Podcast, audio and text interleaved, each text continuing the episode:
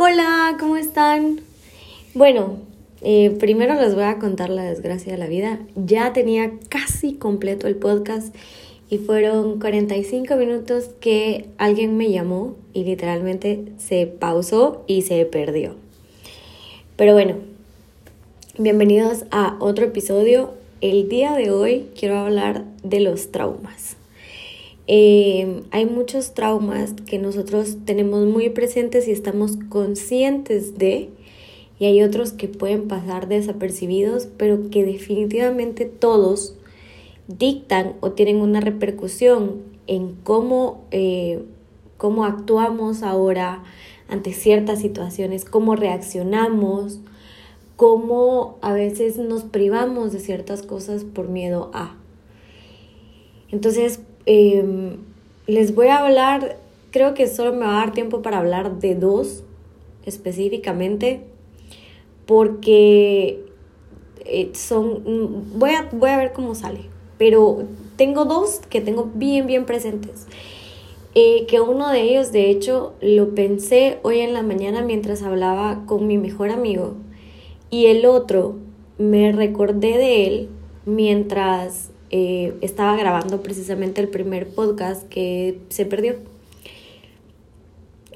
El primero de los traumas que yo creo que tengo más presente es la necesidad de saber que las personas están bien. A veces con ciertas personas me pasa que em, como hay algún tipo de interacción o comunicación o como estoy viendo que sí hay actividad o algo, pues no, no estoy precisamente como preguntándoles cómo están, dónde están, etc.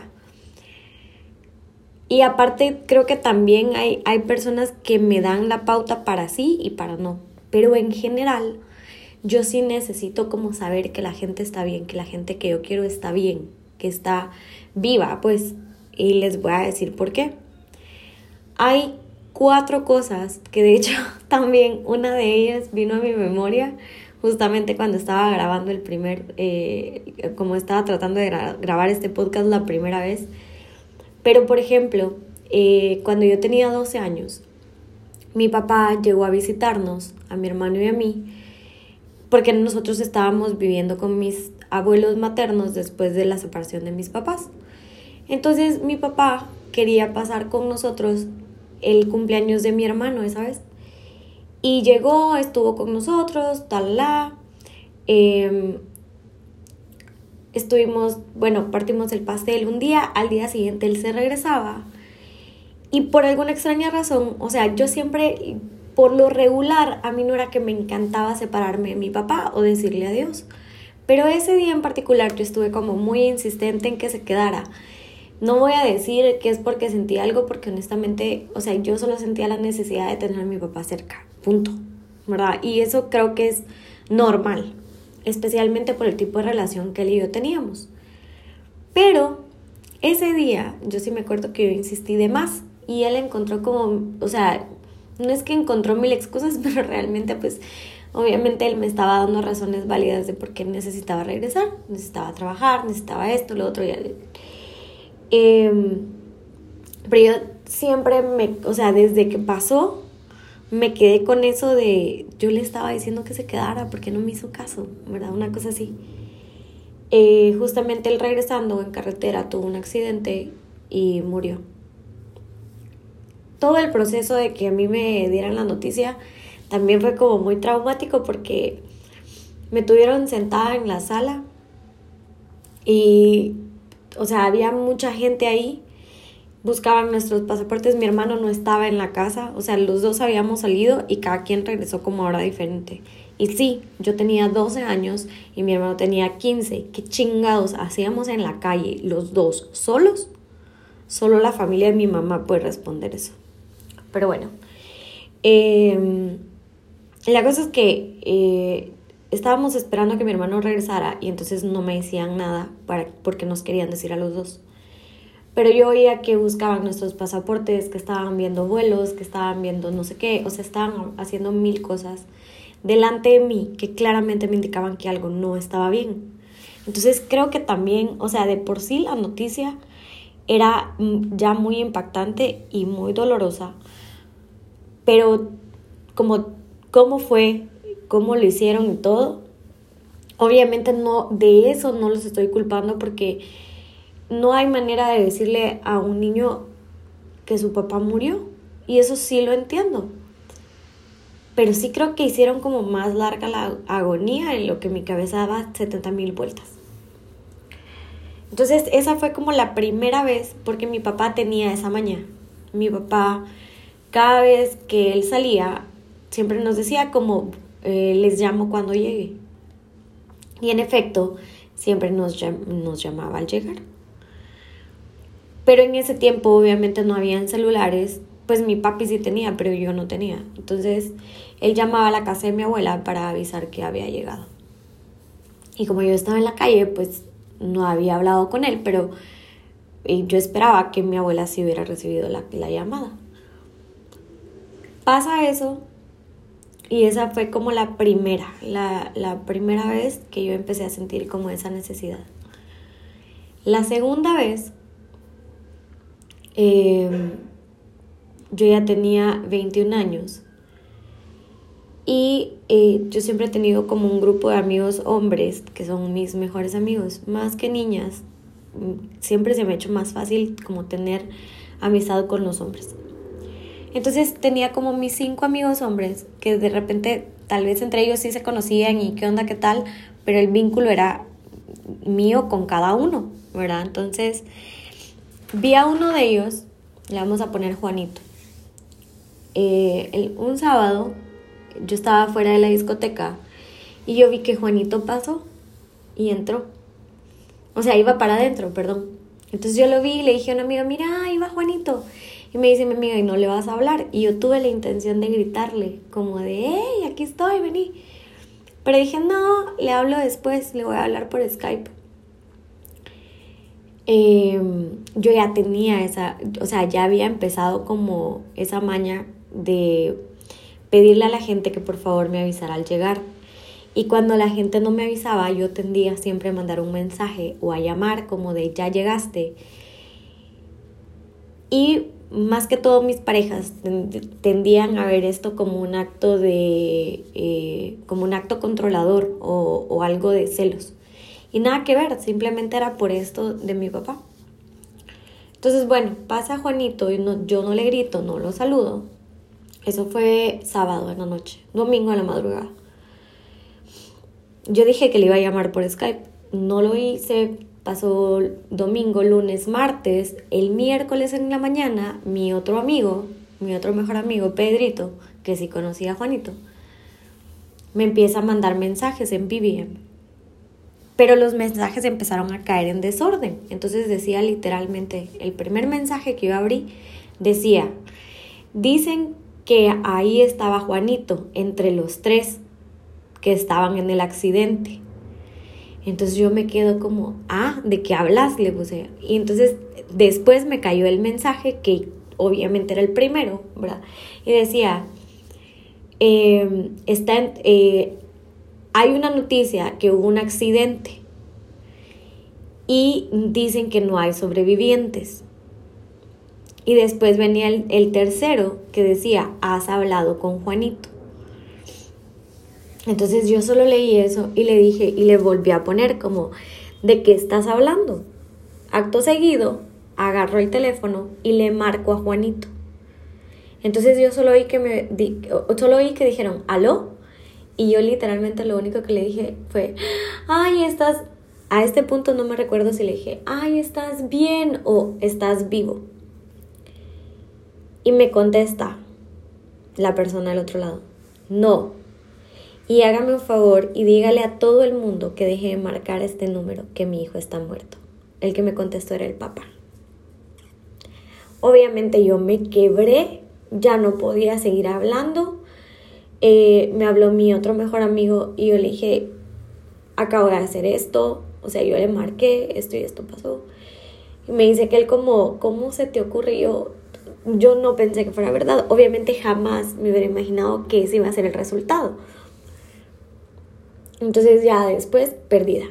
Y eso empezó como a como a marcar más esta situación. De esta anécdota recién me acordé ahorita, hace un rato. Pero después de eso, yo estaba saliendo con un chavo con el que ahorita he empezado a hablar otra vez y que la verdad a, mí yo siempre lo he querido muchísimo, de verdad, siempre me ha gustado mucho. Yo creo que tal vez en, en algún nivel eh, de mi subconsciente yo siempre he estado enamorada de él. Y digo en algún nivel de mi subconsciente porque tuvimos esos episodios de que sí salíamos y sí, no sé qué, y de repente algo pasaba eh, y ya, todo se iba al carajo. O de repente alguien le decía algo a él y todo se iba al carajo, o me decían algo a mí todo se iba al carajo. Pero en ese momento justo de que mi amigo murió, este chavo y yo estábamos como otra vez viendo qué onda, hablando, saliendo y así. Entonces me recuerdo que creo que esto fue como dos semanas después de que mi amigo muriera. Este chavo empezó a decirme como, mira, a ir tal fiesta, a ir tal cosa, venite, vamos, que no sé qué. Y yo no, no, o sea, yo había entrado en una depresión muy fuerte, de hecho. Em, y él así como de, no, vamos, que no sé qué. Y yo, no, mejorando tú. Y él se fue.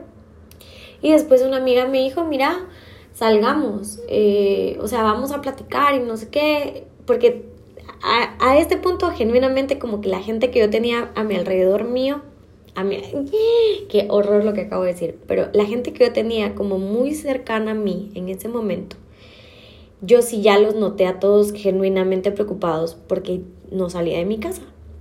Entonces, cuando esta amiga me, dijo como, vamos a platicar y así, yo dije, ok, vamos una cosa, o sea, como la platicada se convirtió en traguitos, traguitos se convirtió en, bueno, ya estoy afuera, vamos de party, porque todo el mundo ya quería también que yo saliera. Entonces, bueno, nos fuimos a la discoteca y yo me encontré a este chavo que les digo, con el que estaba saliendo. Y no que yo anduviera bien, pero yo lo vi a él como más tomado.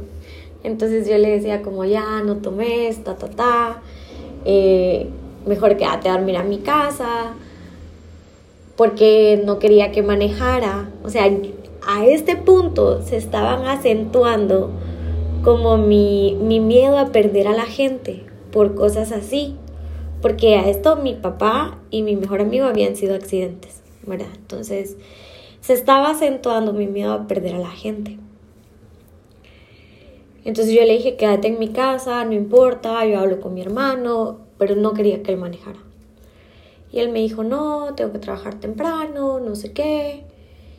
Em, ¿Quién te va a venir a traer? Obviamente no le pareció a quien yo le había pedido que me fuera a traer. Y me dijo, bueno, entonces andate tú, yo aquí me quedo, ta, ta, ta.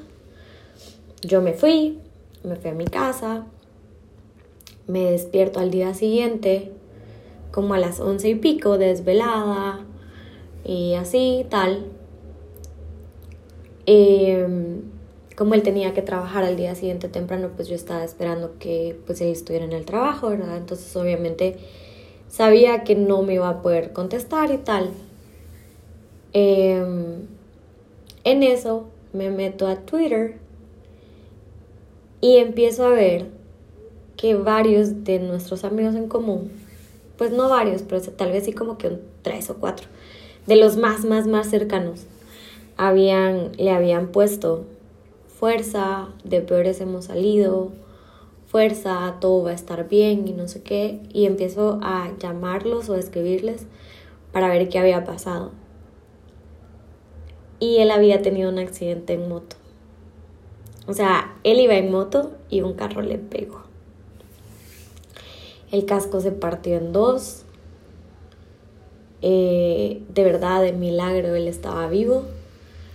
Empiezo yo en desgracia, en shock, a llorar como loca. Le llamo a la mujer que en ese momento era mi mejor amiga y le digo, necesito que vayamos. Cuando llegamos al hospital, él ya estaba en el, como en el cuarto, eh, ya había salido de cirugía y todo. Cuando yo llamé a, a preguntar, me dijeron que estaba en ese momento en cirugía, que ya lo iban a pasar a recuperación, porque esto había sido como a las 6 de la mañana, yo desperté como a las 11 y pico, casi 12, o sea, realmente como que la peor parte ya había pasado, según, ¿verdad? O sea, como la parte más crítica tal vez. Eh, llegamos al hospital, cuando lo vi yo no podía parar de llorar. Se salieron todos y nos dejaron un ratito solos y yo literal lo primero que le dije fue que pretendía, pero o fue una cosa de animal tonto. O sea, acabo de enterrar a aquel y ¿qué pretendías? Que también te enterrara a vos. Y hoy, pero de todo esto yo llorando. Y yo creo que él estaba sedado todavía porque solo se me quedó viendo y se sonreía y me decía, no, perdóname. y yo, bueno, eh, entonces eso como que todavía encima, ¿verdad? Entonces con él yo me volví más así de avísame cuando vayas a, a tu casa, avísame cuando estés, avísame, así, avísame, avísame, avísame. Y no eran por controlarlo, sino que genuinamente era por miedo a que le fuera a pasar algo y yo no me fuera, como, no, como que me agarrara desprevenida la situación. Y el último episodio fue, entonces a todo esto, pues obviamente yo con mis amigos, por ejemplo, mi mejor amigo del Salvador, cuando él sale a la calle, cuando él va de regreso a su casa, ya que terminó de hacer cosas, porque obviamente igual él sale de repente con amigos y tal, o con sus hermanos y hermanas y tal. Eh, cuando él ya va de regreso a su casa, él me llama y hablamos todo el camino. Entonces, literal es, hay gente, como les digo, que me da pauta para que yo pueda hacer eso y hay gente que, que no es que me ponga un alto, pero que sí me dicta como de no es necesario, conmigo no es necesario. Entonces él, mi mejor amigo, sí él es como que me permite a mí em, que, que, que, hagamos, que tengamos esa dinámica, porque él me llama cuando está como camino a su casa y va él solo y va llegando. Y me dice como, o sea, colgamos literalmente cuando él ya está enfrente de su casa o adentro de su casa y me dice como, bueno, ya llegué, voy a bajar las cosas o ya llegué, voy a saludar a mi mamá y lo llamo, la llamo después. Aunque ya no hablemos ese día, pero yo ya sé que él está en su casa. Y mm, lo noté también hoy porque eh, otra vez estoy hablando con ese chavo, el accidentado. Em, espero que nunca vea este podcast porque si no, qué pena.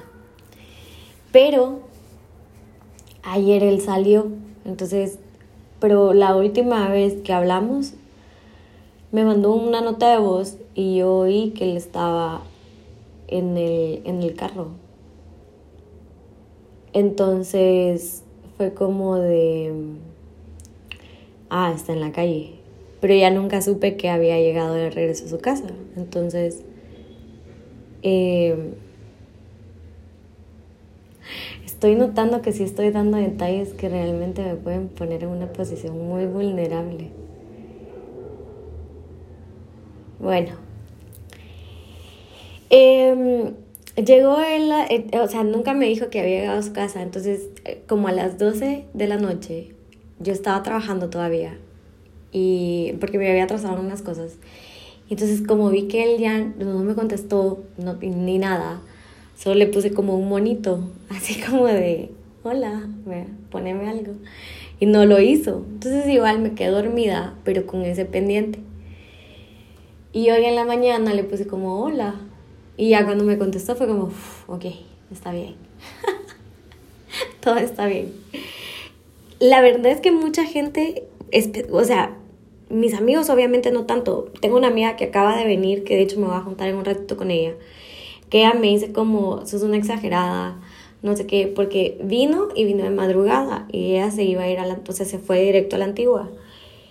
Y yo no me podía ir con ella porque tenía que trabajar, pero de todos modos yo le dije como, venís a la madrugada irte a la antigua a esa hora no es, o sea, no, yo no lo considero prudente. Porfa, avísame cuando llegues. No me avisó. Y entonces la loca de yo, al día siguiente en la mañana, a las 7 de la mañana, estaba marcándole así como, ¿dónde estás? y no, pues estaba bien y todo, gracias a Dios, ¿verdad? Pero sí tengo como esa manía, pero por ejemplo, las, los chavos con los que he salido, o sea, mis parejas, ese tipo de cosas lo ven o lo sienten como que los estoy celando o como que estoy siendo muy controladora o muy posesiva, entre comillas. Y tal vez en algún punto puede llegar a percibirse de esa manera, pero realmente no es esa la intención, es simplemente mi miedo a que en el interim de la última vez que yo interactué con alguien que quiero mucho, le pase algo. Porque el último episodio fue con mi hermano. Eh, ese, ese, fue hace un año y, y medio casi ya. Que un miércoles yo estaba hablando con mi hermano y yo le dije como, mira, hacía un par de meses que él se había mudado de mi apartamento. Y, eh, y, digo mi apartamento porque el contrato está a mi nombre y porque yo me quedé con el eh, o sea, en el apartamento. Pero eh, él se mudó y entonces ya cada quien vivía por su lado. No era la primera vez que esto pasaba, pero digamos si era la primera vez que la transición, o sea, que quien se iba era él y que la transición había sido diferente. Entonces, no por un pleito ni nada, para nada, pero sí era como que la primera vez que la transición era diferente. Entonces yo le dije como em, que no quería como que nos volviéramos a alejar por el hecho de que no estábamos viviendo juntos. Y los últimos meses, que también mm, ya lo he mencionado en otras ocasiones, la relación con mi hermano no era la mejor precisamente, pero los últimos meses nosotros habíamos empezado a hacer como rutina de vernos los fines de el domingo específicamente, de desayunar o almorzar juntos o hacer algo juntos el domingo y estar y pasarlo juntos. Ese miércoles no sé por qué igual, porque es que tampoco les puedo decir, ay, yo presiento cuando, no, sino que, no sé, tal vez es timing o algo, pero ese miércoles yo empecé a decirle, le llamé y empecé a llorar y le dije como, me siento sola y no quiero que estemos separados y no quiero que vos estés solo y, y no me gusta que estemos, o sea, no estábamos peleando, pero yo le decía como no me gusta que estemos así como cada quien por su lado, quiero que estemos juntos y quiero que seamos una familia siempre, o sea, y que el día que alguno de los dos se vaya sea porque se casa o algo así, pero si tenemos la posibilidad de estar juntos y apapacharnos y querernos y disfrutarnos, pues quiero que lo hagamos. Y entonces justamente él me dijo como, mira, sí, este, yo ya di el depósito para la casa de la par, pues ya di el cheque y, y me la van a dar a final de mes, venite, pásate para acá y entonces aunque vamos a estar eh, o sea, aunque vamos a estar cerca, no vamos a estar revueltos para que no nos estemos peleando, sino que cada quien va a tener su espacio, pero vamos a estar igual juntos. Entonces, bueno, sí, que la gran. Y ya habíamos como hecho ese plan ese día y yo, bueno, te amo, te amo, no sé qué, adiós, adiós. Al día siguiente, em, a él le quitan la vida. Y yo sin saber, porque, pues igual, o sea, uno piensa que uno, uno hace su rutina normal sin pensar que algo te va a pasar, ¿verdad? O sea, tú vivís tus días como en rutina, en automático, sin tener en cuenta que algo puede pasar. Entonces, a él le quitan la vida el jueves en la noche. Y el viernes en la mañana me escriben los empleados diciéndome que algo no estaba bien con mi hermano, que no había llegado a la oficina y tal, y bueno, sin entrar en pormenores, pues el viernes encontraron su cuerpo. Entonces, como que todas esas cosas han ido como acentuando este tema de, del reportarme y el que se reporten conmigo, sin que esté ligado a celos o a posesividad o a, o ningún otro tema más que como tener esa tranquilidad que la gente que amo está bien. Ese creo que es como de los, así como de, los de diario. ¿verdad? O sea, yo a diario le pregunto a la gente que si ya está en casa, que si ya llegaron, que si todo bien, que si van a salir, que si lo que sea. Lo hago con mi mejor amiga también. Y aquella, la verdad es que igual siempre, o sea, mi mejor amiga de acá, como que ya también se acostumbró, ¿verdad? A ya llegué, estoy entalado y así. Eh, el otro tema, que ese es un tema muy doloroso y que la verdad es que estoy muy consciente que no lo he tocado en terapia y hoy que lo estaba hablando, me di cuenta que no lo toco en terapia, tal vez por vergüenza y porque en algún punto, entre todo lo que pasó, a mí creo que sí me quedó en la cabeza que yo tenía un poco de culpa de lo que había pasado. Y mm, esto sí es una confesión muy grande y muy fuerte, pero cuando yo tenía 11 años, eh, obviamente vivíamos con los papás de mi mamá. Después de la separación de mis papás, mi papá todavía estaba vivo. Pero hubo un tiempo que a la mamá de mi mamá, a mi abuela, pues, se le botó la canica bastante. Y yo siempre había sentido como que había un trato conmigo que era diferente. O sea, eh, en la casa de mis abuelos vivíamos únicamente mi hermano y yo de nietos y la hija menor, o sea, la hermana menor de mi mamá. Pero había otra tía que llevaba a sus dos hijos para que pues estuvieran, o sea, como que los cuidaran en el día, mientras e, ellos trabajaban, ella y su esposo. Entonces estábamos los cuatro. Pero yo sí notaba como el, trato diferente en primera entre los niños y yo y en segunda entre mi hermano y yo y, ellos dos, los, los otros dos nietos. El trato con los otros dos nietos era mucho más especial, pero aparte de eso, el trato entre mi hermano y yo era como con mi hermano era más ella. Y como con ella pasábamos, pues era lo que notaba. Llegó un momento, eh, creo que cuando cumplí 10, sí, cuando cumplí 10, que mi hermano, que mi hermano se fue a estudiar a otro colegio junto con los otros dos hijos de mi tía. Y entonces ya mi hermano pasaba todo el día con, en la casa de mi tía y ya la única que se quedaba en la casa era yo. Entonces la que se tenía que soplar todas las locuras de la doña era yo. Ella era realmente, si les digo, era muy violenta, como en general era muy violenta. Entonces, claramente la transición de vivir en mi casa, con mis cosas, con mi nana, eh, con mis papás, a vivir en esa casa, en las condiciones que vivíamos, en el colegio que nos tocó, etcétera, fue muy fuerte, porque sí fue un cambio y un giro de 180 grados. Entonces, la transición para mí, para mi hermano y para mí no fue fácil. Pero creo que en especial para mí porque empezaron aparte tenían estas ideas retrógradas de que como yo era la niña yo tenía que lavar los platos, de que como yo era la niña yo tenía que lavar eh, la ropa, de que como yo era la niña yo tenía que hacer la limpieza, o sea, unas cosas así bien locas. Y sí había esa diferencia de que es que vos sos la mujer. Pero aparte de eso, había mucho maltrato eh, físico y verbal. O sea, ella realmente era muy, muy abusiva, muy violenta y, y si era mal entraña, o sea, sí lo tengo que decir, si era mal entraña. Se decía unas cosas que eran para doler.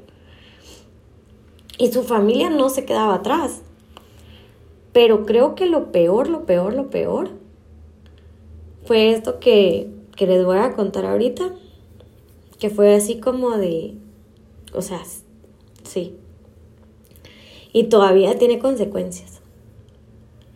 Cuando yo tenía 11, em, de repente empecé a ver y a sentir que ella estaba como más violenta conmigo, o sea, de aquello que pues no era que yo fuera la niña más tranquila, pero tampoco era la niña más desmadrosa. Y a ella como que se le hacía muy fácil agarrar el cincho y tal. Pero de repente empecé a notar que era más. Y yo le decía como, pero ¿por qué? O sea, lo que había pasado no ameritaba.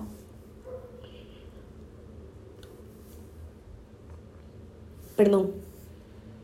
Y en eso, les juro que yo de verdad hubiera pensado que esto solo se le metía a la gente loca y de plano tal vez sí, ¿verdad?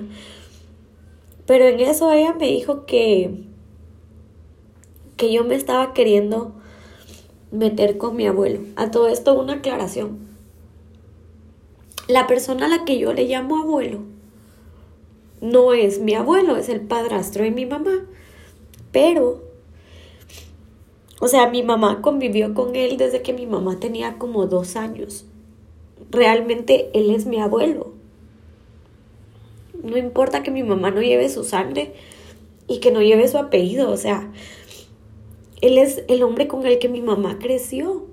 Y por Dios, que no hay un hombre tan sereno, tan bueno, sin malicia. Yo no puedo hablar por toda la vida, pero sí puedo hablar por lo que mi mamá vivió con él y lo que yo viví con él. Pero entonces esta doña empezó a decir de que yo me le estaba metiendo a su marido, pero es que usaba esas palabras a una niña de 11 años. Y que ella había visto como un día yo le había dado un beso en la boca. No podía creerlo.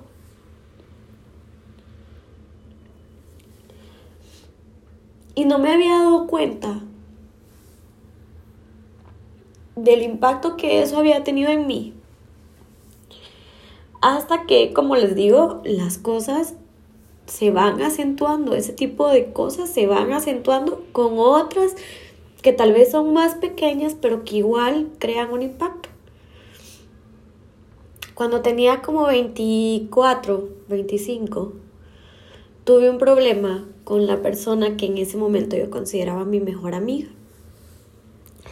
Ella estaba saliendo con, le vamos a poner también Juanito. Y yo casualmente había estado hablando con un chavo que ya había sido mi novio, que se llamaba también Juanito. Entonces en eso salimos un día, fuimos a un concierto, bla, bla, bla. Y ella me dijo, vamos a la casa de Juanito. En el concierto yo había estado eh, mandándole mensajes y fotos y videos a mi Juanito. De ay, ah, porque a todo esto vivíamos, mi Juanito y yo vivíamos en países diferentes que hay, como quisiera que estuvieras aquí, que te extraño, que la gran y bla, bla, bla. ¿Verdad? Eh, bueno, llegamos a la casa del Juanito de mi amiga y em, el Juanito de mi amiga se puso muy intenso conmigo. Y quería, o sea, como una estaba de, servir, de servirme y ofrecerme tragos. Y yo como de no. Dos, eh, estaba como queriéndome sacar plática a mí. Así como, es que mira, y no sé qué. Y yo veía que ellos dos, pues como que de repente estaban así como que si fueran muy, muy cuates y no como que anduvieran en algo. Entonces yo les dije, ay, qué tontos son, porque si yo estuviera con Juanito, o sea, mi Juanito, yo no sé, estaría como por otro lado, y a mí me hubiera dejado a mí sola y tal. Y yo igual seguía en mi rollo, o sea, yo seguía mandándole fotos a Juanito como de, ay, aquí estoy, ay, te extraño y tal. O le mandaba voice note con la canción que estaba saliendo y no sé qué.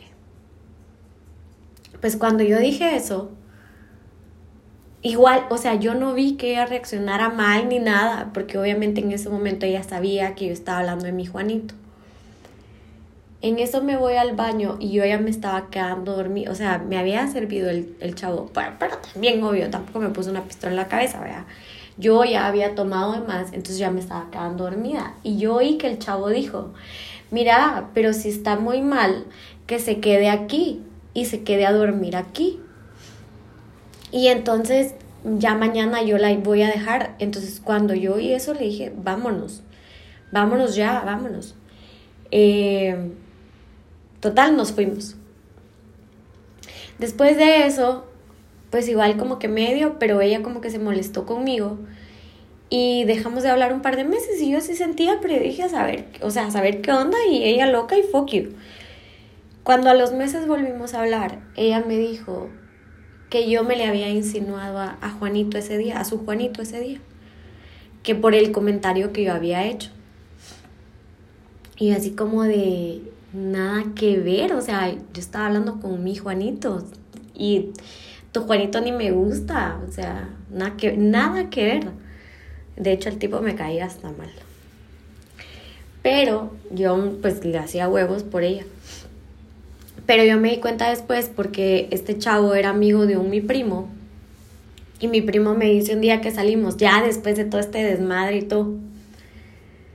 Y yo, no, pues nada que ver. Pero en eso ya me dijo en ese día, perdón, en eso ya me dijo en ese día, pues lo que pasa es que también la gente sabe y, y pues se comenta bastante que a vos no te importa que alguien tenga novia para coquetearle. Ella se estaba refiriendo precisa y exactamente a cómo yo empecé mi relación con alguien más. Pero no es que yo sabía que él tenía novia y que yo me le metí, no él me empezó a coquetear, empezamos a salir, ta, ta, ta.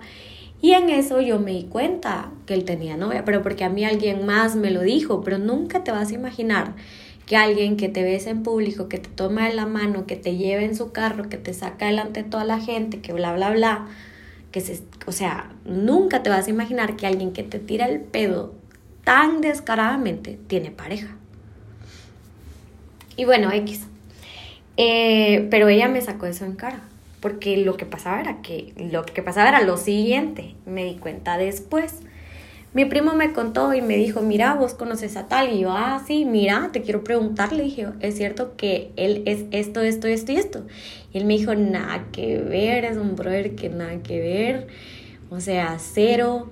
Y que te dijo, eh, y yo, no, pues él estaba saliendo con la tal. Y me dijo, ah, entonces sí estaba saliendo con ellos. Sí, ¿por qué? ¿Qué te dijo? Le dije. Y me dijo, no, es que él a mí me dijo que él salía con ella, porque a él quien le gustaba era una amiga de ella. Y me dijo mi, primo, cágate. Y yo, ajá, ¿por qué? Porque la que le gustaba sos vos. O sea, él ya dejó de, o sea, ya no se habla con esta chava y me ha pedido que salgamos con vos me lo pidió hace como dos meses la primera, o tres meses la primera vez, y yo le dije, hace tres meses él estaba saliendo con ella, le dije. Pero él a mí siempre me dijo que él nada que ver con ella, que no sé qué, y yo, bueno, X, pero así era la cosa. Entonces yo, o sea, yo me quedé así, pero el comentario de ese resonó en mí. Entonces, les voy a decir el impacto que lo que pasó con mi abuela, lo que pasó con mi amiga tuvo en mí. A mí no me, no me, no me siento cómoda, mejor dicho, cuando por ejemplo los esposos de mis primas empiezan a hablar conmigo y empezamos a tener como una amistad entre los esposos de mis primas y yo. Eh, así como de, ay, no sé qué.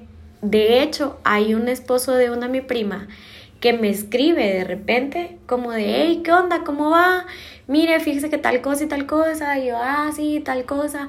Bueno, ¿y cuándo va a venir para que eh, pues comamos o lo que sea?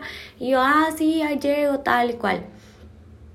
Pero les juro que hasta esa interacción a mí me da como, no sé, me, me da como cosita. Porque yo digo, no quisiera que mis primas fueran en algún momento a pensar mal o a pensar que es con otra intención o algo. Imagínense, o sea, yo hoy por hoy les puedo decir, a las personas a las que yo más confianza les tengo, son contadas con los dedos de una mano personas que no son de mi familia. Pero a, mi familia, por ejemplo, a mis, a mis tres primas, eh, con cada una tengo una relación diferente. Y hay dos con las que yo soy muy, muy, muy cercana. Pero yo realmente confío en ellas y yo me puedo descoser con ellas y yo puedo, o sea, como ser vulnerable. No es que todo, o sea, yo soy transparente siempre. Yo soy una persona que te dice lo que piensa. Si pedís la opinión, prepárate porque va a ser la opinión más cruda que puedas tener y soy quien soy siempre. Pero ese lado vulnerable, ese lado de las cosas que me duelen, ese lado de las cosas que me han lastimado, ese lado de los traumas y esto y lo otro, eh, es, eso de llorar, por ejemplo, delante de una persona, no lo hago con cualquiera pero sí lo hago con mis primas, sí lo hago con, con mis amigos más cercanos y eso. Pero aún con todo y lo que yo confío en ellas y la relación tan abierta que tenemos y la tan buena comunicación que tenemos, prefiero evitarme de que vayan en algún momento a pensar o a mal pensar la comunicación que yo pueda tener con sus esposos porque ya lo viví, ¿verdad? Y por ejemplo, mi mejor amiga tiene su novio, que a mí me cae súper bien, pero me pasó algo una vez con el carro y yo le digo a ella, le escribí a tu novio, pero mira, me dio una gran pena. Y ella me dice como, pero ¿por qué? O sea, ¿por qué te da pena? el día que terminemos, y lo hemos hablado y lo decimos chingando también, pero es una realidad, o sea, el día que ellos dos terminen, si es que terminan, que espero que no, pero el día que los dos, ellos dos terminen, él obviamente ya no existe en mi vida, porque él existe en mi vida por ella. Pero me dice que, ah, pero ahorita estamos bien, no sé qué. Y yo, sí, pero es que son... Entonces yo le dije, son traves míos. Y, me, y se me queda viendo con una cara de qué loca. Me dice, pero de ahí sí, o sea, nada que ver, me dice, loca. No es que no le puedas hablar, me dice. Pero justamente hoy en la mañana que estaba grabando, me di y entre, como en, las, en los últimos tres días, me di cuenta de eso. Y este tema, por ejemplo, yo no lo... Y, y, y eso también repercute en cómo yo me visto, en cómo yo bromeo con ellos, en, ay, o sea, confesiones de verdad, de verdad a nivel, sí, em, en hasta dónde yo me siento en la mesa. O sea, como les digo, yo no quiero como dar pie a que una actitud o un comportamiento mío le haga pensar a alguien más, especialmente a alguien que yo quiero, que yo le estoy coqueteando a su pareja, a su esposo o algo así. Entonces yo de repente marco mucho mi distancia y aunque me pueda llevar muy bien, porque por ejemplo el novio de mi mejor amiga, yo me llevo súper bien con él, me cae súper bien, pero trato de marcar como una pauta de, de, de hasta ahí, hasta ahí, hasta ahí. Y a veces hasta de repente puedo ser como grosera porque es como de hasta ahí, hasta ahí, hasta ahí, para evitarme ese tipo de cosas.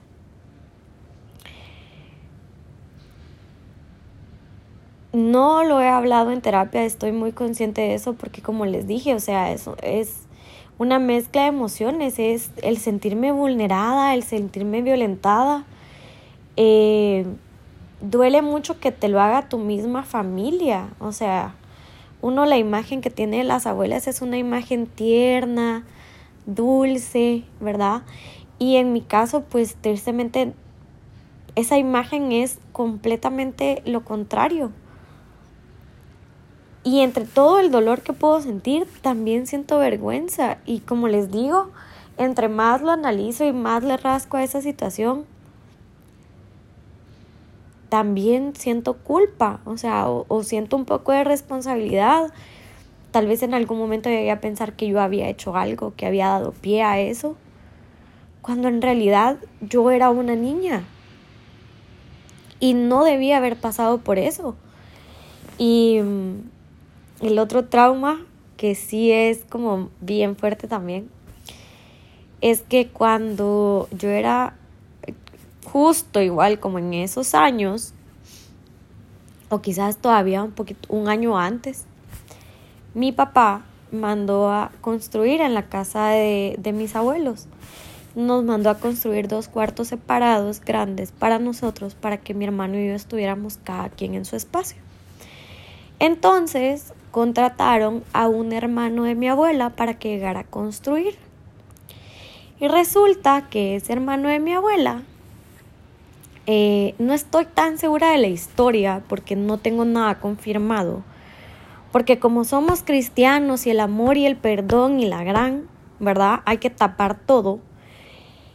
Eh, pero resulta que sí, el Señor a mí me acosaba. La, la casa de mis abuelos es literalmente como una casa de pueblo en donde el baño está afuera y el baño no está completamente cerrado, sino que tiene unas ventanas y tal.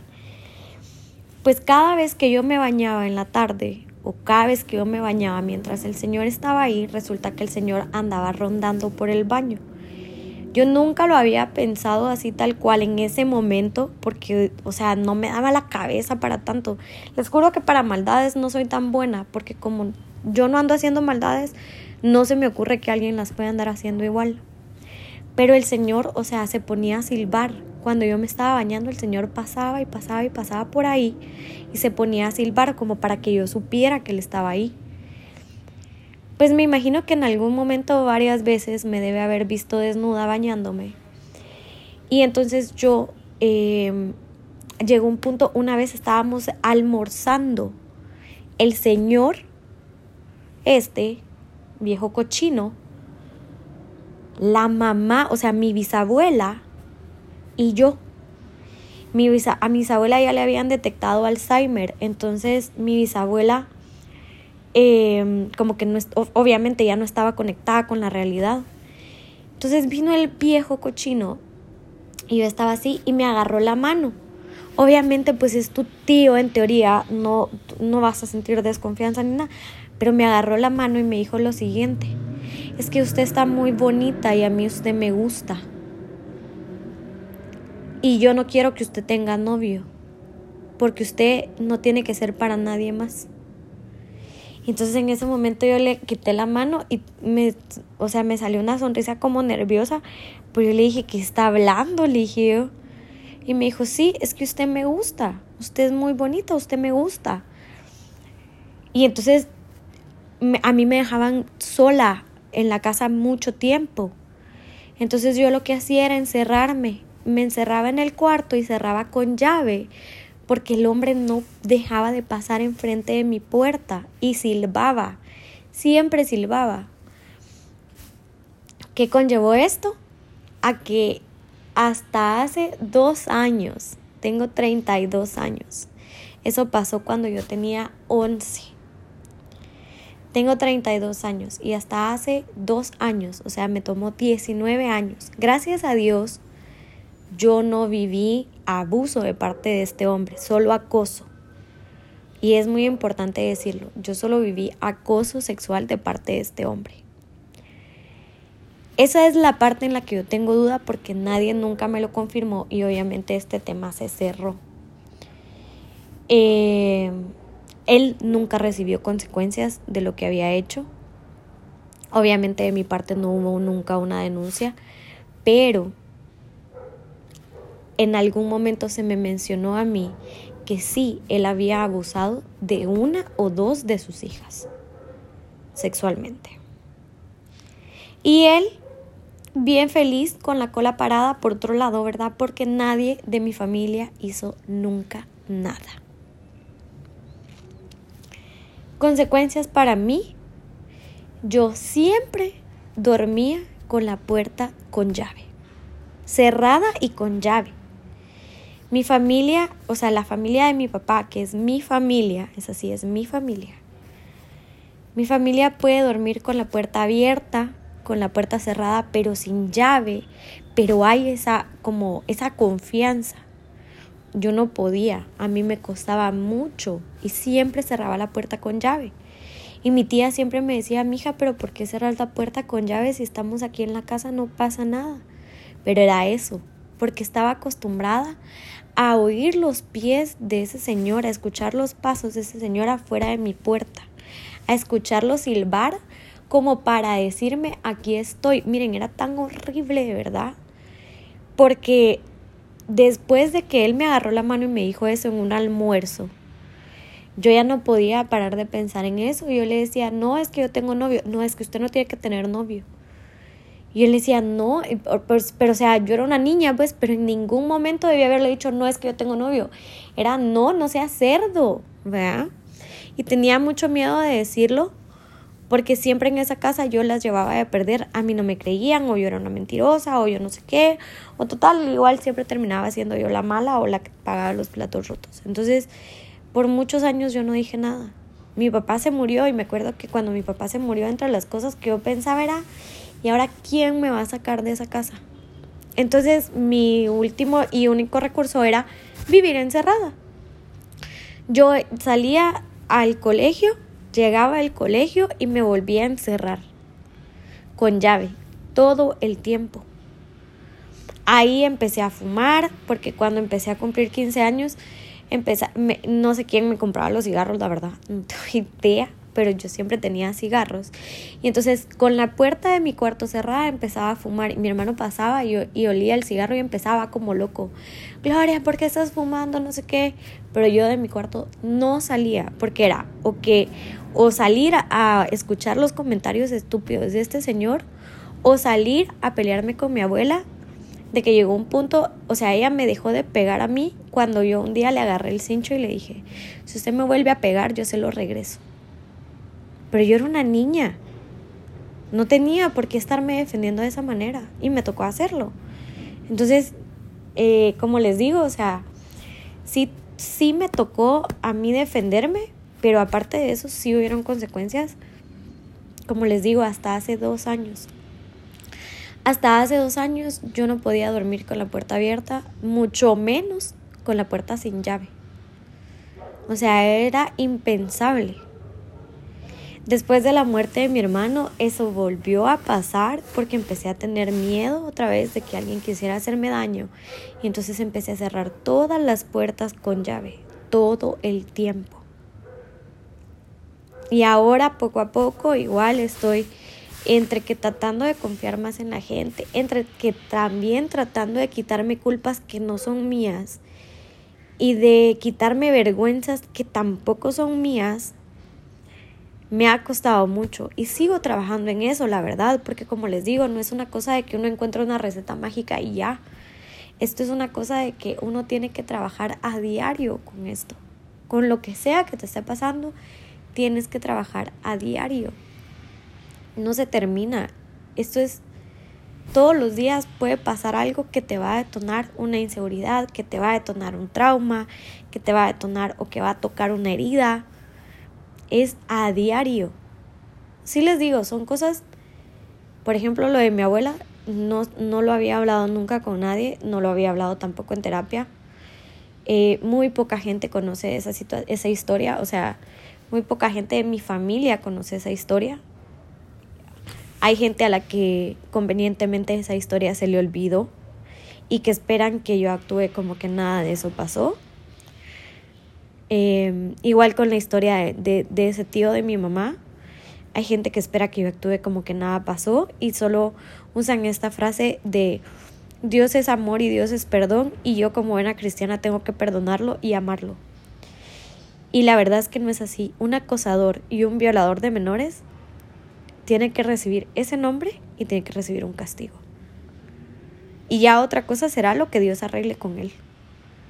Pero yo no tengo por qué ni enfrentarme, ni convivir, ni oír mencionar su nombre. Y eso es una verdad. Y bueno, antes de que se nos termine el tiempo, eh, pues otra vez mencionarles y decirles que la verdad es que todos estos temas y muchas otras cosas que obviamente sé que no soy la única que ha pasado por un momento difícil o por un momento tan duro, pero todo esto se puede superar con terapia, principalmente con una relación con Dios y con introspección, amándote y perdonándote todos los días. Todos los días es una nueva oportunidad para ser feliz, para hacer las cosas mejor, para volverte más fuerte, para volverte más sabio.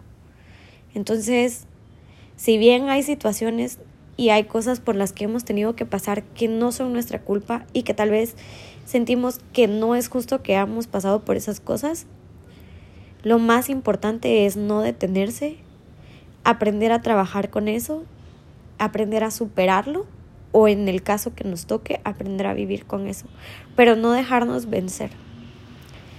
Así que bueno chicos, em, este, este, este podcast sí creo que más fue un desahogo y una introspección para mí. Em, creo que lo único que puedo dejarles como ayuda es, es lo que les dije antes, la relación con Dios y el amarte y el perdonarte y el estar consciente que hay culpas que no son tuyas y, y soltarlas, porque al final eso es un peso emocional que no te corresponde. Ámense mucho, cuídense mucho, respétense mucho y respeten a los demás. Y nada, nos vemos en la próxima. Bye.